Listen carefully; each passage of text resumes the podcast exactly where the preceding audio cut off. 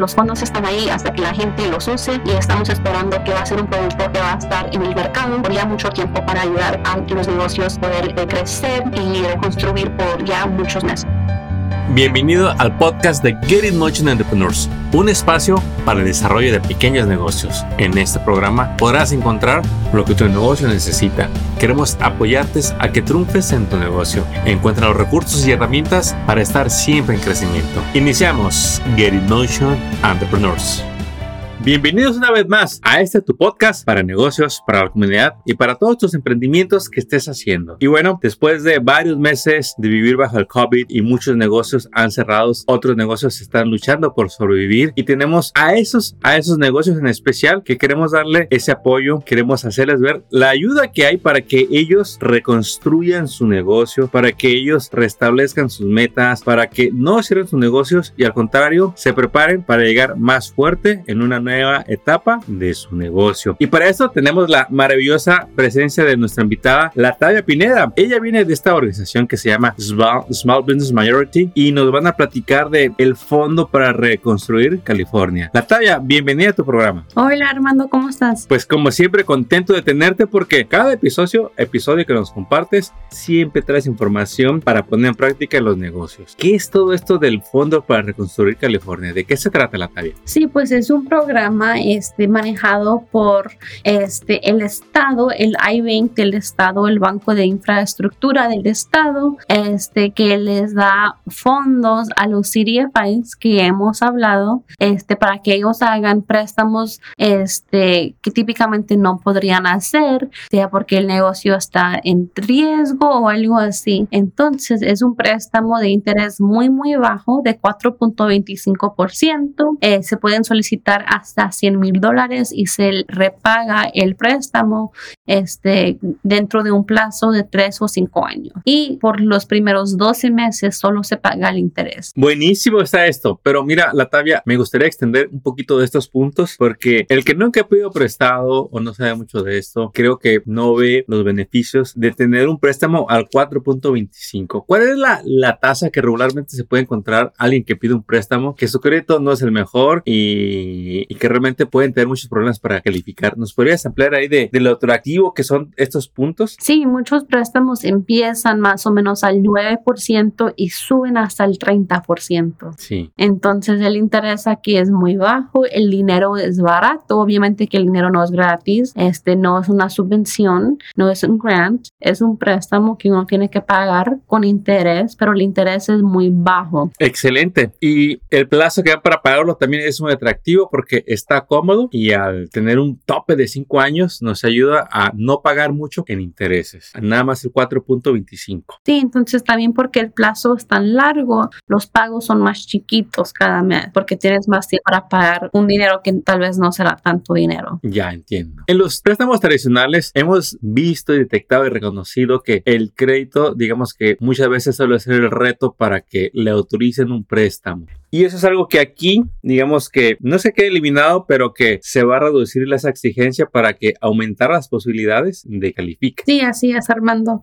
Este, no hay un puntuaje mínimo para este programa porque lo que pasa es que depende en el prestamista. Entonces, cuando tú te subes a caloanfund.org, vas a poder, este, vas a poder completar una pre-aplicación, una pre-solicitud donde te van a pedir que tú pongas el, puntuaje de tu crédito y no te, no te lo van a chequear en ese momento, nada más es que tú vas a poner lo que tú sabes o lo que tú piensas que es y de ahí te van a este, conectar con un prestamista que quizás te va a poder ayudar dependiendo en tu, en tu crédito y los requisitos de ellos. Entonces es muy importante saber, siempre es importante saber dónde está tu crédito, pero especialmente en este momento que el poner uno muy alto o muy bajo te puede impactar en cómo este, te, te juntan con un prestamista. Excelente, ya entiendo. ¿Y este programa cuándo empieza y cuándo termina la tarea? Este programa ya lleva este, unos, diría que unos seis meses desde que empezó, tal vez más,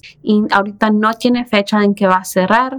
Este, los fondos están ahí hasta que la gente los use y estamos esperando que va a ser un producto que va a estar en el mercado por ya mucho tiempo para ayudar a los los negocios este, poder este, crecer y reconstruir por ya muchos meses. Entonces, y vamos a, sí. No hay fecha límite, pero es mejor solicitar lo más pronto posible para asegurarte de que tu nombre esté ahí este, en el proceso de selección. Y bien importante que la gente sepa que está abierto, pero no por eso quiere decir que es para siempre. Exactamente. Eh, la vida siempre da premios a los que toman acción, así que esperamos que muy pronto, esta semana, la siguiente semana, ya estés aplicando para tu préstamo. Porque, ¿qué es lo peor que le puede pasar a esta persona que aplica la talla? Así, ¿qué es lo más feo que le va a pasar si pone toda la información? Que le digan que no. Y no pasa nada. El negocio sigue, el emprendedor sigue, y simplemente que esta opción no. Y en estos seis meses, la talla, ¿qué se ha visto que ha sido el mayor reto para que la gente obtenga esa aplicación, ese préstamo? Pues lo que pasa es que como cada programa hay varios pasos y la gente no sigue con los pasos. Entonces, en el caso, Oh, oh. De, ajá, en el caso de este programa, uno tiene que completar la, preso- la pre-solicitud, luego tiene que poner un botón que dice conectar, donde tú vas a conectar con el CDFI. Luego, ese CDFI te va a contactar y ahí es donde la gente se pierde porque no nos recuerdan de quién va a llegar el correo, no lo abren, este, deciden que, ay, no, mejor, este, mejor me voy a, a ir shopping o algo. Deciden que este, ya van a parar con los pasos, pero como todo lo que existe, hay que, hay que cumplir con lo que te pregunten si es que todavía quieres el préstamo y tienes que este, poder hacer los pasos porque nadie te va a ir forzando que completes la aplicación. Tú mismo lo tienes que hacer para tu negocio si es algo que, este, que gustes hacer. Muy bien. A veces yo creo que quisiéramos hacer eso que dijiste que no se hace, llenar- llenarles la forma, pero en realidad esa responsabilidad del dueño del negocio que quiere obtener el beneficio de ese préstamo. Y pues yo creo que simplemente para que no les pase eso a las nuevas personas que van a aplicar es nada más estar pendiente de los correos. Exactamente.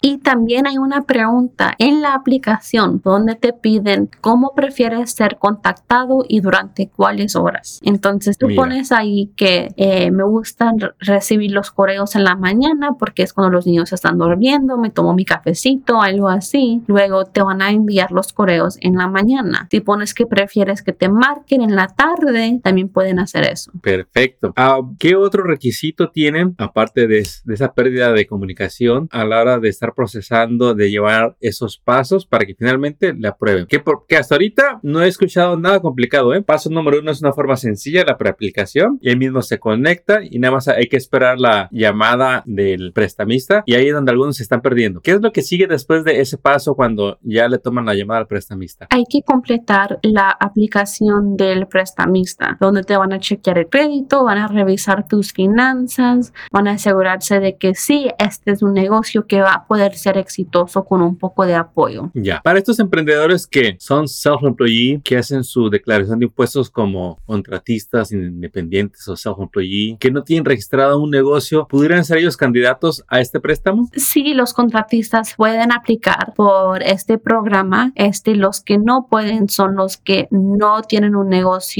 donde están reportando los ingresos comerciales. Entonces, si tú, este, por ejemplo, vendes fresas de la casa, este, pero nunca has reportado ese dinero porque no quieres pagar impuestos, no vas a poder calificar porque no puedes mostrar en papel que el documento, que el negocio es exitoso. Porque nadie le va a dar un préstamo a alguien que no puede averiguar que lo van a poder pagar, sin importar la edad. Aquí es donde, sí, muy importante eso es la tabla y aquí vamos a distinguir quién va a aprovechar este préstamo y quién se va a quedar con las ganas de esta oportunidad. Si usted corrió su negocio en el 2019, 2020 y está atrasado o no tiene nada registrado de sus ventas, va a ser muy difícil que le puedan prestar porque no hay manera de comprobar que su negocio existe, no hay manera de comprobar que su negocio está generando dinero y que se le va a dar uso al negocio. Eh, muy diferente cu- cuando un negocio tiene sus impuestos al día, tiene todos sus estados de cuenta y es muy fácil sacar cuánto se vendió en un mes para poder comprobar y calcular el préstamo con el prestamista. ¿Qué pueden hacer? ¿Con quién se pueden apoyar estas personas cuando están en problemas? La tarea. ¿Hay quien les ayude? Como siempre, sí. Este, como siempre digo, los empresarios en California no están solos. Este, tenemos varios este, proveedores de asistencia técnica que les pueden ayudar. Creo que el reto aquí es que a veces la gente, cuando no tienen confianza en la, en la persona que no lo conocen, la gente no se arriesga a comunicarse con alguien desconocido, pero a veces es necesario para salir adelante pedir la ayuda. Entonces sí, pero lo, eh, la gente se puede comunicar con los Small Business Development Centers, con los Women's Business Centers, con los Score Mentors y todos les van a dar ayuda gratuita, pero nadie va a saber que te hace falta ayuda si no la pides. Yo creo que no lo pudiste decir de una manera mejor. El que necesita ayuda, nada más que la pida. Ya está la gente esperándolos y con las adaptaciones que se han hecho a causa del COVID, no importa dónde vivas, no tiene que haber un centro de negocios en tu ciudad. Si está y están recibiendo gente, que bueno, aprovechalo, pero en realidad lo más seguro es que te vayan a atender por teléfono o por una videollamada para aclarar todas tus dudas y preguntas para que saques ese, ese préstamo que puede ser la diferencia en que tu negocio siga con las puertas abiertas o no, o mejor aún, puede ser la diferencia para que dispares ese negocio, para que lo expandas, para que crezca la cantidad de, em, empleos que, que puedes dar con tu negocio, para que crezcan las ventas que has hecho en comparación de otros años, para mejorar el negocio, la marca, para quizá abrir otra sucursal del mismo negocio que ya tienes. ¿Cuántas cosas no puedes hacer con un préstamo? Y la verdad que sí, nunca te han dado un préstamo, esta es la mejor oportunidad para que lo hagas. Porque alguien que no ha pedido préstamo, hay requisitos que son más estrictos o que este préstamo que ofrece el estado de California. ¿Qué, qué, qué precio tiene, qué costo tiene esa ayuda que ofrecen los SBDC, SCORE y los Women Business Center? No tiene costo. ¿Pero cómo? ¿Y cuántas veces les puedo llamar para que me asistan? Este, mientras que las puertas estén abiertas, mientras que estés dentro de las horas de operación del centro, les puedes marcar y te van a poder ayudar. Excelente. ¿Qué nos puedes decir de este préstamo, de los impactos que está teniendo a la gente que ya se le está dando estos préstamos? Es increíble el impacto que este programa puede tener en un negocio, porque como tú dijiste, puede ser la diferencia entre el tener que cerrar las puertas y el poder salir adelante, el poder ser más exitoso, el crecer. Este, y es importante porque para un negocio puede ser hasta 100 mil dólares, lo cual puede ser un gran cambio en un negocio especialmente porque no es, es, muy distinto al generar 100 mil dólares tras varios meses comparado al que te lo den en un solo en una solo en un solo monto entonces este puede ser muy muy impactoso y como dices puede ser la diferencia entre el sobrevivir y el no sobrevivir. Natalia yo, yo te quiero compartir casos que he visto de dueños de negocios que lucharon por obtener estos préstamos lo obtuvieron pero ahorita están en problemas porque se preocuparon por pedir prestado pero no se preocuparon por asesorarse para hacer uso de ese dinero. Mm. Hay personas que obtuvieron 100 mil, 200 mil más y ya se lo gastaron. ¿Qué podemos, le puedes compartir a la audiencia? Y esto es clave. ¿Cómo es que se pueden apoyar en una SBDC, en un SCORE, en un Business Center para planear que este préstamo realmente sea un bloque para el éxito de ese negocio? Y que lejos, porque el dinero no es garantía para crecer un negocio. El dinero es una herramienta nada más. Mm. Pero si el emprendedor sigue con sus malos hábitos, si el emprendedor sigue sin formalizar su negocio, si no registra todas sus transacciones, hay una tendencia, o lo más seguro es que se va a ir ese dinero, pero hay que pagarlo. Y ahora, en lugar de que crecer, ahora tiene un pago extra de los que tenía. Estos centros, ¿cómo pueden ayudarlos a ellos? Y cómo debe de preguntar al emprendedor, porque muchas veces, Natalia, voy a hablar por todos nosotros, no sabemos preguntar de los nervios que nos da. El presupuesto es clave. Hay que tener presupuestos, hay que tener budgets para asegurarnos de que tenemos un plan para el dinero, porque el dinero se va. lo gastamos muy, muy fácil.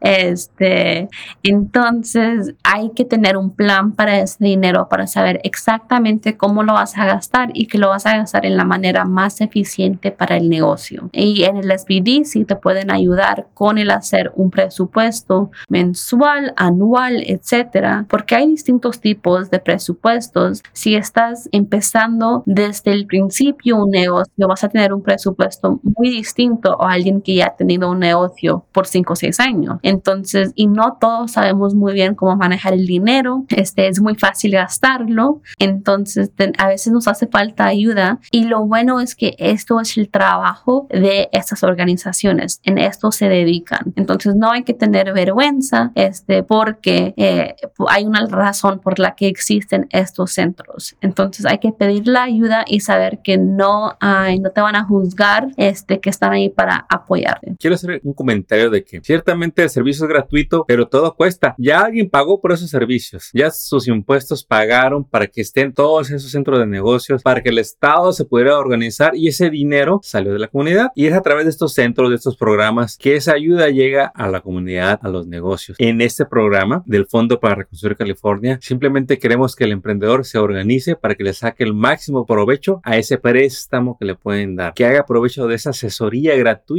que ya está disponible. Y que se arme de valor para que haga preguntas, porque por la cantidad del préstamo, siendo el tope de 100 mil, los pequeños negocios son los que van a ser más atraídos a estos préstamos, pero una persona que mm, pide pequeñas cantidades que no pasen de 100 mil, es muy común que a estos emprendedores les falte esa organización. Y es por eso que le hacemos el comentario de que se acerque para que haya equipo con un mentor, con un coach, con un asesor de negocios que va a ayudarle a guiar sus ideas, a guiar cómo va a usar el dinero, porque una vez que llega el dinero, nadie le va a revisar cómo se lo gasta. Simplemente usted ya tiene un compromiso de hacer los pagos. Pero si está con alguien, si ya tiene un presupuesto, si ya tiene un plan para el uso, creo que así aseguramos que ese dinero sea beneficiosamente aprovechado para este negocio. La Latavia, ¿en dónde empieza la gente este proceso o en dónde empieza la gente a pedir ayuda? El proceso para este programa se empieza en caloanfund.org y siempre, siempre, siempre hay que leer los requisitos antes de empezar el proceso de solicitar un programa, porque si no, lo que pasa es que la gente se pone a pensar este, que el dinero ya es suyo, ¿sabes? Empieza a planear en cómo lo van a gastar antes de que lo tengan y a veces lo que pasa es que uno no califica porque no cumple con los requisitos. No es necesariamente porque es un negocio horrible que nadie le quiere prestar, sino es que tienen que cumplir con algunos requisitos y si uno no cumple, este, es mejor este, no gastar ese tiempo y es mejor buscar una opción este, que sí, este, que sí funciona para el negocio. Por cierto, ¿a partir de qué fecha es válido que un negocio nuevo pueda aplicar para este fondo de reconstrucción? Lo más nuevo que puede ser un negocio es que tiene que haber estado en operación desde al menos el 30 de junio de 2019. Entonces no es para los negocios súper, súper nuevos, sino es para los que empezaron y luego llegó el COVID y pero tienen al, al menos algunos meses de este finanzas, de statements para mostrar que el negocio sí ha estado en operación y que durante esos meses fue exitoso. Excelente. Latavia, ¿qué otros programas de ayuda para los emprendedores nos pudieras compartir en este episodio? Yo sugiero que todo el mundo visite venturize.org bajo nuestro tab de COVID-19. Ahí tenemos varios préstamos que son tal vez más regionales, subvenciones que son tal vez de un condado, de una ciudad. Entonces ahí tenemos muchísima información. Yo sé que diariamente yo encuentro algo nuevo y lo ponemos en Venturize. Entonces, esa es la mejor manera de estar al día con los programas que existen en tu área para tu negocio. de la misma manera, ha habido emprendedores que esta crisis les ha ayudado a despegar su negocio. Es una realidad que así como muchos negocios han desaparecido, otros negocios han crecido como nunca lo pensaron en su vida. Estos negocios que empezaron a aprovechar toda la ayuda de un PPP e IDL o incluso un préstamo con los programas de los CDFI, si ya tienen unos préstamos encima federales y de prestamistas regionales, puede que todavía sean candidatos para pedir este préstamo adicional. Sí, ese, esto, eso no les va a afectar, pero lo que sí les va a afectar es, que si tienen demasiada deuda en, este, en, su, en su negocio, este, porque siempre que uno pide prestado dinero, el banco se va a fijar o el prestamista se va a fijar en cuánta deuda tienen y en cuántos ingresos tienen y si tienen la habilidad de pagar y cumplir con todos los compromisos y deudas que ya tienen. Entonces, es que no te va a afectar el hecho de que tengas un PPP, un Y tal vez un préstamo de Discover. Pero lo que sí te va a afectar es que si solamente genera suficiente ingresos para pagar esas tres cosas. Ya, entiendo. se va a basar, el criterio es la capacidad que tiene para pagar ese préstamo con sus cash flow, con lo que vende. Exactamente. Excelente. ¿Qué otro tip le podemos dar? Y sobre todo, Latavia, tú que te das cuenta de cosas que nosotros no sabemos, ¿cómo animamos a estos emprendedores para que no se sientan solos y para que aprovechen este año y hagan la diferencia? Hay que confiar en en el sistema que existe para ayudarles. Este, sabe, sé que a veces nos ponemos en situaciones donde la gente nos engaña o algo peor, pero hay que hacer nuestro research para asegurarnos que estamos trabajando con gente que se puede confiar y es muy importante este, desarrollar esas relaciones y saber con quién puedes confiar. Ahí tiene usted. Dejamos la pelota en su cancha, en su lado y esperamos que con esta información que la Tabio Unión Servidor le han traído a usted pueda tomar esa decisión de pedir ese préstamo. Porque si estamos en negocio, tarde que temprano vamos a ocupar un préstamo. Y los préstamos no necesariamente son para cubrir deudas, problemas, al contrario, es gracias a los préstamos que llega ese capital, por eso se le llama capital, inyección para el negocio, para comprar ese equipo, esa computadora, rentar ese local, contratar ese asistente, hacer esa campaña de marketing, en fin, cuántas cosas. Eh, tomar esa licencia que ocupas, pagar ese asesor para obtener la licencia con el estado de California. Usted más que nadie conoce las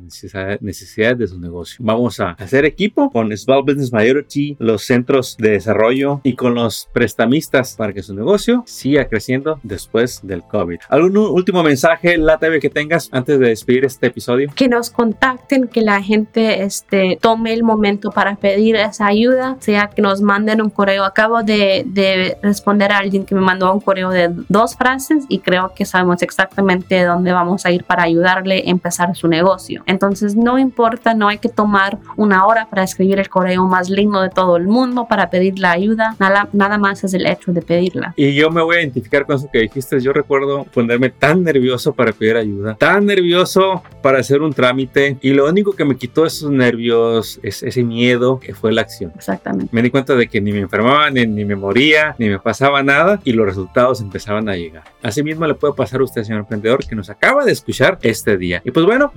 desafortunadamente hemos llegado al final de este episodio, pero sabemos que la tabla volverá pronto para traerle más información para el crecimiento y desarrollo de su negocio. La tabla, mil gracias por haber estado con nosotros el día de hoy. Gracias, Armando. Éxito.